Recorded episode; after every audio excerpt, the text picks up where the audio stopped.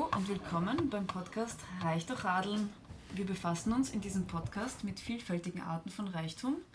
Heute mit einer etwas kulinarischen Variante davon. Reichtum durch Käse.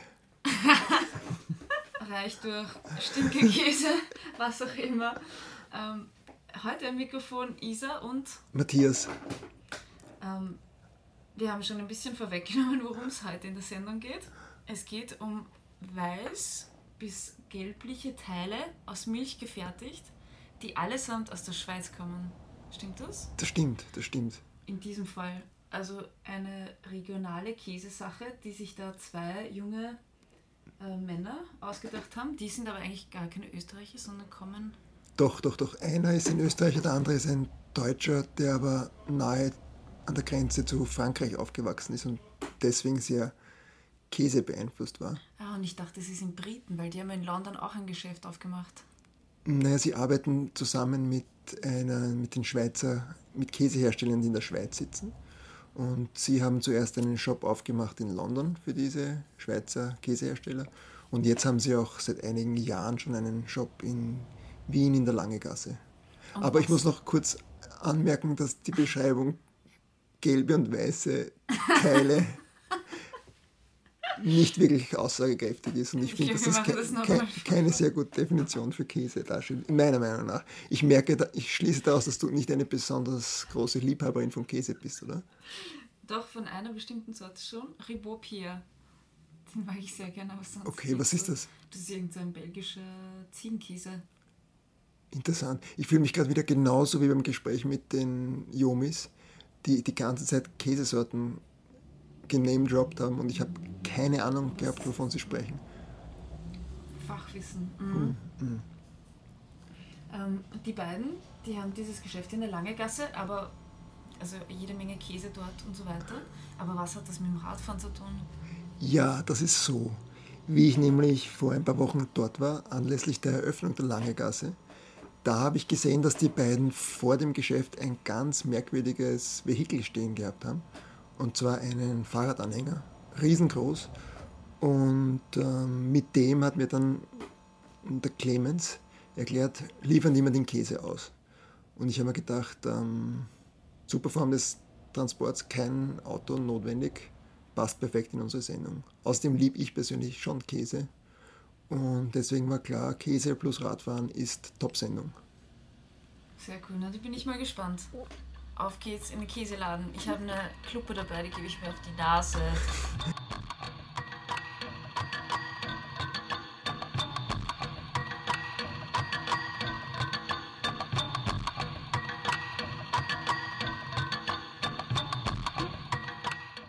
Wir sind mitten im Käseladen in der Lange Gasse.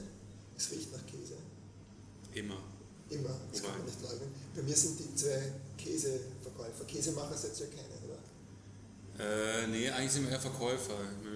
Ich habe es mal probiert, aber nach zwei Tagen früh aufstehen war dann genug. Ja, dann war ich doch lieber Verkäufer eigentlich. Ja. Besprechen wir noch die zwei Käseverkäufer Clemens und Veit. Danke fürs Kommen, oder ich bin eigentlich gekommen, danke, dass ich kommen durfte. Hallo, herzlich willkommen. Meine erste Frage für euch: Was ist das beste Stück Käse, das ihr jemals gegessen habt?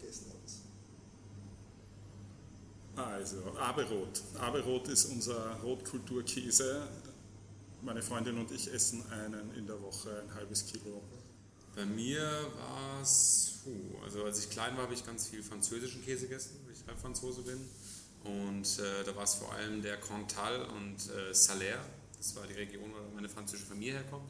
Ich merke dass ich da total Dilettant bin und keine einzige Sorte kenne, von denen ihr da. Ja, das hat einen Grund, weil wir halt äh, vor allem keine traditionellen Käsesorten haben. Wir sind eben ein kleines Käselabel aus Bern und äh, sind dafür bekannt, dass wir, äh, sage ich mal, eigene Sorten kreieren. Eben, wir setzen jetzt mal irgendwie nicht drauf, irgendwie, dass wir das produzieren, was irgendwie alle machen, ja, sondern wir wollen eben wirklich so irgendwie eine Nische finden und da mit unseren kleinen Erfindungen, damit wollen wir irgendwie mal die Käsewelt aufmischen.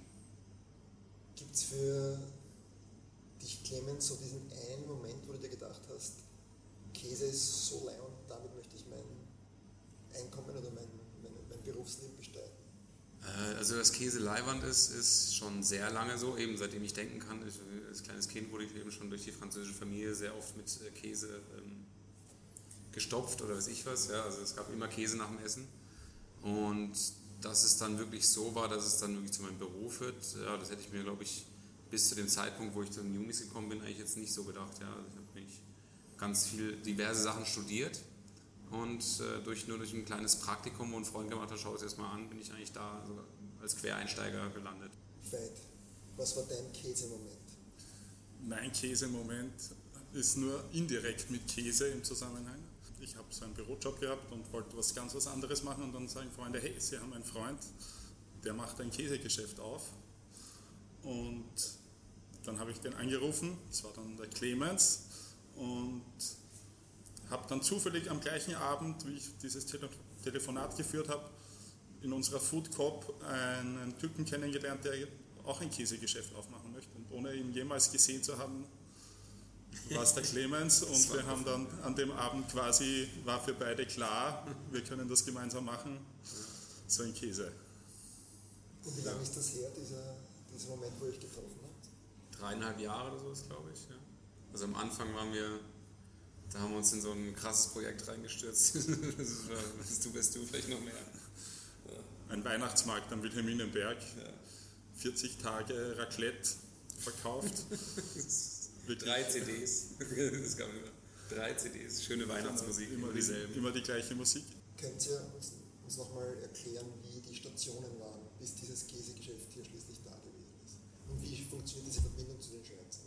Genau, also es, vielleicht sage ich es kurz Ja. dazu einfach. Ja, es ist so gewesen, dass ein Freund von mir, der war an der Slow Food Universität in, äh, in Italien und der hat dort einen von Yumis kennengelernt, der irgendwie dort auch, glaube ich, in der Zeit studiert hat. Die Jumis, das, sind, das ist die Schweizer Firma, die Genau, das ist die Käse Schweizer. Firma, genau. Jörg und Mike sind eigentlich die zwei Gründungsväter, sind die Gurus. Wir sind wie so eine kleine eine Gang oder eine Sekte. Nee, Sekte sind wir nicht, Eine aber Käsesekte. eine Käsegang, ja, oder keine Ahnung, was, so Käsefreaks.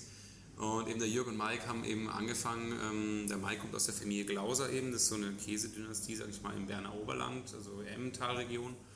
Und die haben dort drei kleine Käsereien und eben da den Bauern Jürre, also den Jürre kennengelernt, der Bauer ist und der eigentlich äh, ein guter, gut im Verkauf ist und sich auch gut auskennt mit Käsen. Die haben halt gemeint, hey, lass doch mal irgendwie was versuchen, was Neues zu machen, ein bisschen irgendwie in eine andere Richtung. Ne? Und dann deswegen haben sie Yumi gegründet, dieses kleine Label, hatten, glaube ich, ihren kleinen, ähm, ein kleines Auto, haben da ihren Käse reingepackt und sind von einem Hotel zum anderen gefahren und haben gefragt, hey, wollt ihr mal was Neues probieren? Wir haben hier was und seitdem in der Schweiz haben wir gemacht, dass sie halt neue Sachen erfunden haben. Die wurden am Markt getestet. Die Leute haben gesagt, ja, das passt oder das passt nicht so. Das, äh, wenn es gepasst hat, dann wurde es behalten. Und das ist unser Sortiment, dass wir hier an die 60 verschiedenen Käse haben. Das sind alles Rohmilchkäse, da legen wir großen Wert auf, äh, drauf. Wir sind jetzt äh, nicht Bio-Käse, aber wir sind konventionell, unkonventionell. Wenn es dem Tier gut geht, ja, das heißt, es braucht gutes Futter, das heißt, es ist äh, Heu oder Gras, ja, je nach äh, Jahreszeit, dann ist klar, dass das Tier glücklicher ist und gute Milch gibt. Jetzt nochmal, jetzt habe ich die Jumis verstanden. Und wie kommt ihr mit den Jumis jetzt zusammen und wie, ist das, hat sich das weitergegeben? Clemens hat eben dieses Praktikum gemacht in der Schweiz, hat dann für die Yumis in London den Laden mit aufgebaut. Der Liebe wegen zurück nach Wien. Du bist dann zwei Jahre oder so nach London? Nee, ich war nur ah, neun Monate in London, genau dort. Und ja, da haben wir auch zwei, drei Märkte gehabt, einen Borough-Markt und sowas. War ich eineinhalb Jahre gar nichts mit dem Käse, habe halt weiter studiert, Sozialökologie und sowas. Und mir hat aber das am Markt stehen halt extrem gefehlt. Eben halt diesen Kontakt zu den Leuten und fehlt. Dann habe ich mir ein kleines Brett geholt, dort acht Käse von Yumis drauf gemacht und am Brunnenmarkt ein halbes Jahr Käse verkauft. Und dann haben die Yumis irgendwann gemeint, hey, sollen wir nicht dasselbe machen wie in London? Äh, einfach einen kleinen Standort und von dort aus mit dem Fahrradanhänger ausliefern. Und genau, dann haben wir halt den Standort gesucht, sind in dieses kleine Geschäft in der Langegasse eben, neben dem Gea-Laden äh, gekommen und dann eben auch äh, gleich glücklicherweise den Fight getroffen. Da, so sind wir eigentlich zusammengekommen in Wien. Wie teilt ihr euch die Aufgaben im Shop? Ja, Streiten, viel streiten. viel streiten. Im Prinzip streiten wir uns darum, wer dem anderen zuarbeitet. Genau, ja. Und ähm, Darf ich jetzt auch mal fegen? im Endeffekt kommt es dann echt, passt eigentlich total gut. Also ich bin sicher mehr der, der Überleger.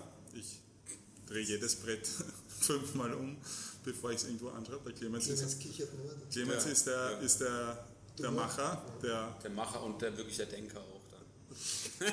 ja, Was ich vorhin live beobachtet habe, ist, dass Veit in einem Zirkusreifenakt eine Stange hinaufgeklettert ist. Vielleicht das muss man erklären, wenn man sich in diesem Geschäft befindet. Es ist daher alles voller Käse und wie gesagt, es riecht auch alles nach Käse, dieses Holz und Kommoden und ein so ein, wie heißt dieses Teil hier? ein Käsekessel. Und dann gibt es, das auch, schaut auch sehr selbst zusammengetischt aus, ein, eine Art, wie kann man das bezeichnen, eine Art Zwisch- ein Zwischengeschoss. Ja, das ist ganz interessant. Also das war das Erste, was in unserem Kopf drinnen war, wie wir das neue Geschäft, also wir waren vorher in einem kleinen Geschäft und sind übersiedelt und haben jetzt dieses schöne, schöne große Geschäft, das sehr hohe Räume hat. Und dann war wirklich so, eine der ersten Überlegungen war, Kühlzelle rein, Büro auf die Kühlzelle, weil wir eben so viel Platz nach oben haben. Und dann war das Erste, wir brauchen eine Feuerwehrstange, Unbedingt. Also, um vom Büro hinunter und mittlerweile auch von unten hinauf. Und auf dieser Feuerwehrstange turnt der Veit offensichtlich den halben Tag Ja. Genau, macht ja. er eigentlich eben und überlegt aber viel dann. Ich überlege dabei. Ich mach halt, ja. Also das ist so, läuft es eigentlich die ganze Zeit. Jetzt war ich im Zuge der Vorrecherchen für dieses Interview schon einmal in diesem Shop und habe zeitig in der Früh da den Clemens getroffen, der mir auch schon erzählt hat von diesen sehr experimentellen Formen, Käse herzustellen. Können Sie mir vielleicht nochmal die drei extravertiertesten Käsesorten beschreiben und unbedingt auch den mit diesen milden? Der mit den Milben, gutes Stichwort, das ist der Sironé, das ist ein Hartkäse. Der wird Milben gereift, das heißt, er kommt in einen Keller, wo man ganz kontrolliert die Rinde von Milben anfressen lässt. Dadurch wird sie dünner, die Rinde, dadurch reift er gleichmäßig und bekommt ganz, ganz tolle, nussige Noten und der wird dann im Ölkeller wieder verschlossen. Das heißt, es sind jetzt die Käsemilben auch dann wieder gebremst. Und wenn ich diesen Käse bei euch kaufe, kann es dann passieren, dass mir so Milben Hm, Auf manchen sind sicher vielleicht noch ein paar milde. Es gibt so milden Einschlüsse dann im Käse, oder? Es ist halt, weil es halt kein Industriekäse ist, es ist ein handwerkliches Produkt, oder? Es ist Rohmilch. Die Industrie im Großen und Ganzen macht eigentlich immer so, dass sie die Milch äh, aufkocht, alle, alle äh, Bakterien platt macht, oder? Und dann macht sie genau die Bakterien rein, die sie will. Das heißt, der Käse wird das ganze Jahr immer gleich schmecken. Ja? Man hat keine Schwankungen, da ist kein Fleck drin, da ist nichts. Ja? Frage zu den Milben. Ja. Und gacken die nicht in dem Käse? Naja, ich meine, die Häufchen sind so klein, ja, die sind so, so winzig, man riecht es nicht, man sieht es nicht. Ja? Und man kann es essen. Man darf nur nicht dran denken, dass es jetzt Kaxi ist. Okay, die zwei anderen. Also, die zwei anderen, also eine davon ist auf jeden Fall die Belper-Knolle, das ist halt unser Steckenpferdchen, ja, die hat uns eigentlich unser Label bekannt gemacht. Belp ist ein ganz kleiner Ort, wenn man nach Bern fliegt zum Beispiel, landet man in Belp, da ist der Flughafen lustigerweise. Und da hat der Peter Klauser eine kleine Käserei und hat halt irgendwann angefangen, äh, äh, ja, diese kleinen Kügelchen zu bauen. Äh, es war eigentlich so, dass er irgendwo mal einen Käse vergessen hat und der lag irgendwo hinten im Regal und hat gedacht, was ist das denn für ein harter Klumpen? Und hat ihn probiert und war ganz so, uh. Ja, das war ein Frischkäse mit Himalaya-Salz, Knoblauch, schwarzem Pfeffer, den er irgendwie vergessen hat. Und dann haben sie wirklich lange getüftelt, glaube ich, fast ein ganzes Jahr, bis sie den Käse wieder so hinbekommen haben, also eigentlich ein Zufallsprodukt. Sehr spezieller Frischkäse, den man ganz lange runterreifen lässt, der wird dann hart wie ein Stein und so kann man ihn eigentlich wie ein Trüffel hobeln, ja, über Pasta, über, über einen grünen Spargel, das ist eigentlich mein Liebesgericht, nur grüner Spargel, Butter und die Belperknolle. Du kannst über Salate, über die Eierspeis, über alles, ja. Eierspeis habe ich jetzt ne, als Deutscher Eierspeis. Wir sagen immer Rührei, ja, Ghetto-Faust, ja, Käsefaust. Und dann also haben wir noch einen ganz anderen speziellen Käse, da bist du der Fan des Hirni. Ja, blaues Hirni ist halt so das Extremste, was ich wahrscheinlich bis jetzt gegessen habe. Das ist ein, auch ein Frischkäse, der mit Blausch, Blauschimmel überzogen wird. Ist noch nicht wahnsinnig spektakulär, ist gut und frisch und den kann man dann auch reifen lassen und das ist auch ein eigener lebender Organismus, der verändert sich. Die Farbe wird von ganz am Anfang sind sie blitzweiß, blau, grün, violett, schwarz, alles. Wir müssen jetzt leider zum Grund kommen, warum ich euch eigentlich äh, besucht habe. Das Kaxi auf den Käse von Das den Taxi auf dem Käse hat mich sehr interessiert, aber das wusste ich ja vorher nicht. Aber was ich vorher wusste, ist, dass ihr ein spezielles Vehikel habt, um euren Käse auszuliefern und zu den Märkten zu bringen. Kala Cargo heißt das, das ist wirklich ein genialer Fahrradanhänger. Äh, Den können wir bis zu 200 Kilo leicht beladen mit Käse und wir liefern eben alles innerhalb von Wien mit diesem Lastenrad aus. Und es ist wirklich, also wir beliefern auch Gastronomie und Hotels im ersten Bezirk. Es gibt viele Fußgängerzonen. Da kann man es durchziehen, dann eben durch Das die Fußgängerzone. ideale- Da fährt man ja nicht, da zieht man den Anhänger dann. das ideale äh, Transportmittel in der Stadt. Ich würde auch, also eben, wir haben uns damals dafür entschieden mit Fahrrad, weil wir einfach auch beide Fahrradfahrer sind und das für uns irgendwie total stimmig ist.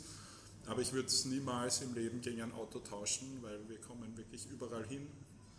Wir kommen bei Events, wenn wir Käsebuffets machen, können wir abkoppeln und den Anhänger in den Lastenaufzug und in die Hofburg reinfahren bei der Vivinum und bauen dann unseren Stand direkt dort ab, ohne irgendwie was herumtragen zu müssen.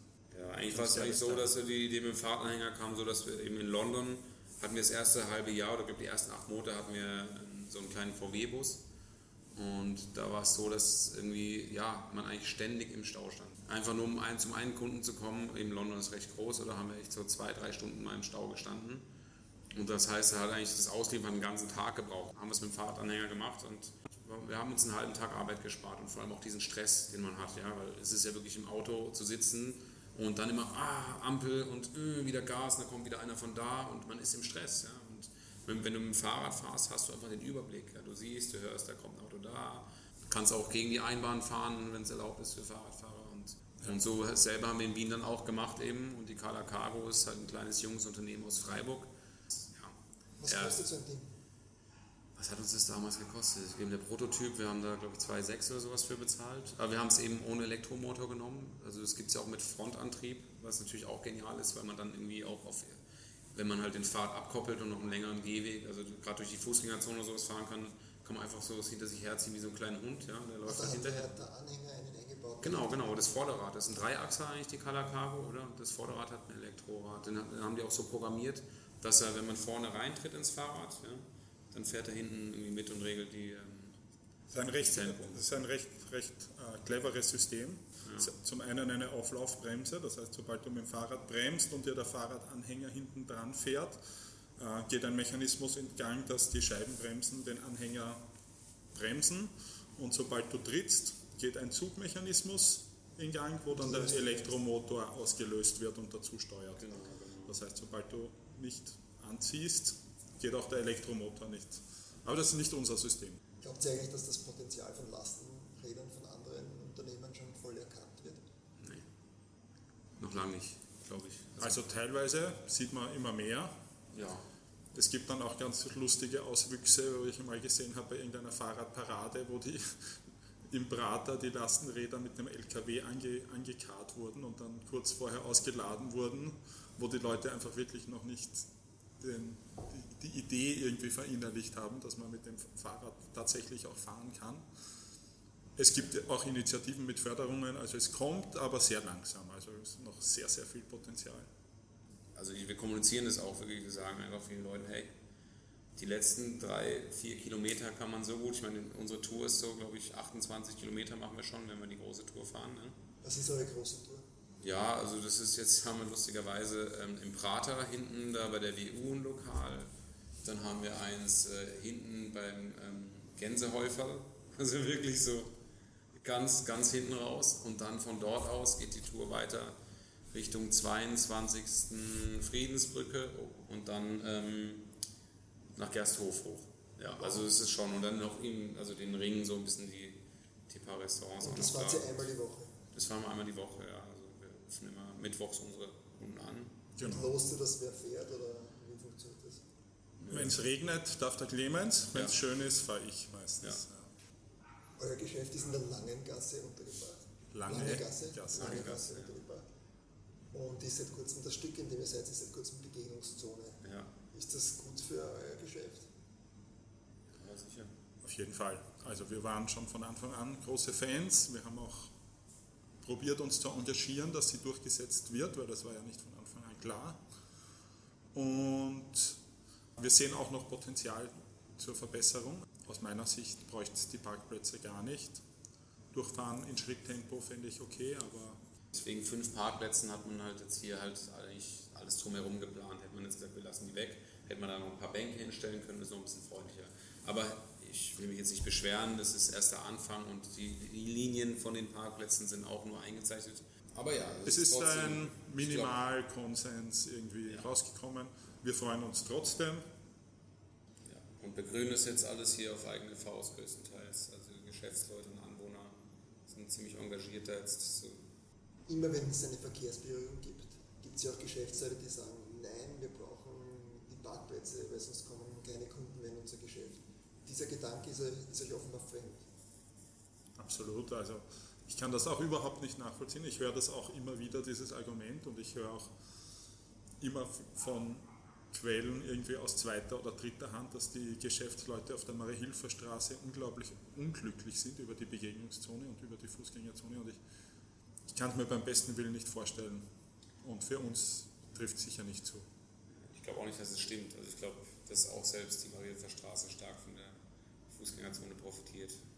Weil es einfach viel einladender ist. Aber im Endeffekt, ja, ich meine, das Auto ist halt nicht das, äh, wenn man sich es an anderen Städten anschaut, ist es nicht das, was ewig in der Stadt bleiben wird. Vor 100 Jahren hat das ganze soziale Leben hat auf der Straße stattgefunden. Ja, man hat ganz mit seinen Nachbarn alle gekannt, abends waren die Kinder draußen auf der Straße rumgerannt, man hat äh, miteinander geredet, saß vor seinem Haus. Ja. Heute sind alle in ihren Häusern, in ihren kleinen Wohnungen eingeklemmt. Niemand redet mehr mit irgendjemand und ich denke, man hat das Auto schon auch irgendwie mit einem Anteil daran, dass es so ist, ja, weil es einfach mega viel Platz im öffentlichen Raum verbraucht. Ja. Es steht rum, größtenteils, weiß gar nicht, 90 Prozent der Autos stehen eine Woche rum, oder ich, da gibt es irgendwie Statistiken, die total absurd sind. Ja. Du hast mir gesagt in, in unserem letzten Gespräch, dass, man, dass ein Vorteil der Begegnungszone ist, dass man jetzt das Geschäft sieht.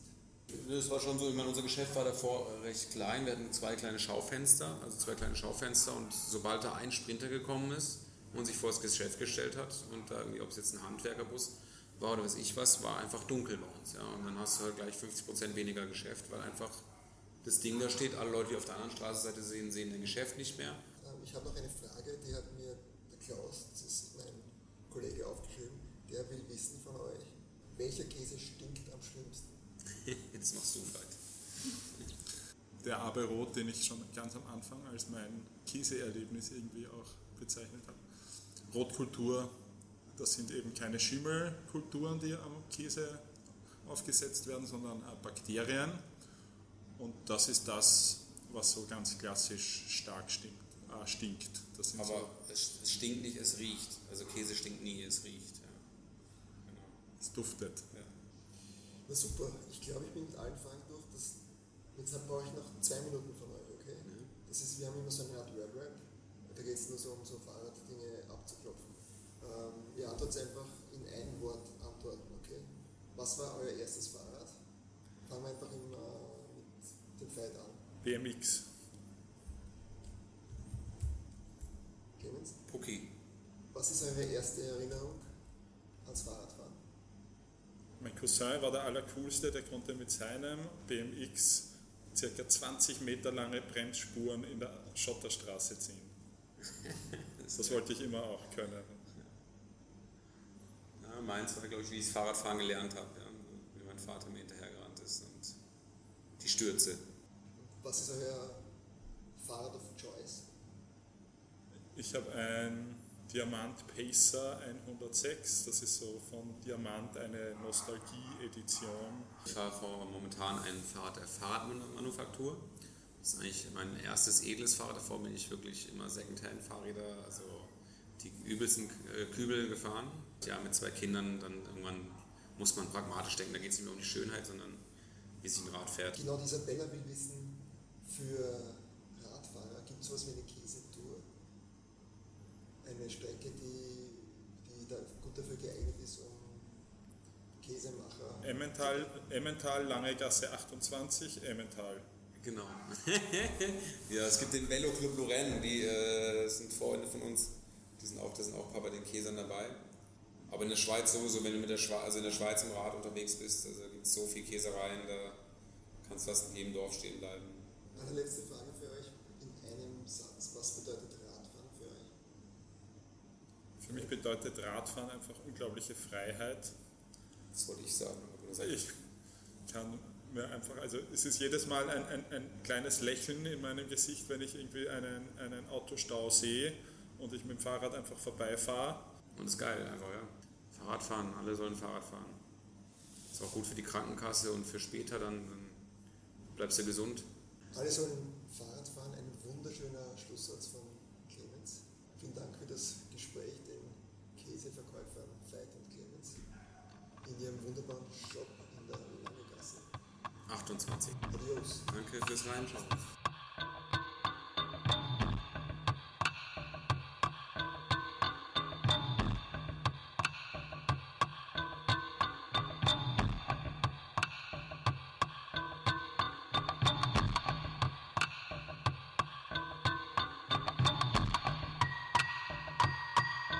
Das war die heutige Folge von Reich durch Radeln. Vielen Dank fürs Zuhören. Wir produzieren unseren Podcast in Kooperation mit dem österreichischen Fahrradmagazin Drahtesel. Auf deren Homepage www.drahtesel.or.at findet ihr alle Infos zu den einzelnen Sendungen samt ergänzender Links. Wir freuen uns auf euer Feedback. Gibt es Gäste, die euch besonders interessieren, bestimmte Themen? Seid ihr vielleicht selbst durch Radfahren reich geworden und wollt mit uns darüber sprechen? Schickt uns eine E-Mail an reichdurchradeln.posteo.de. Hört auch das nächste Mal wieder rein, abonniert und liked uns. Baba und bis zum nächsten Plausch. Uh.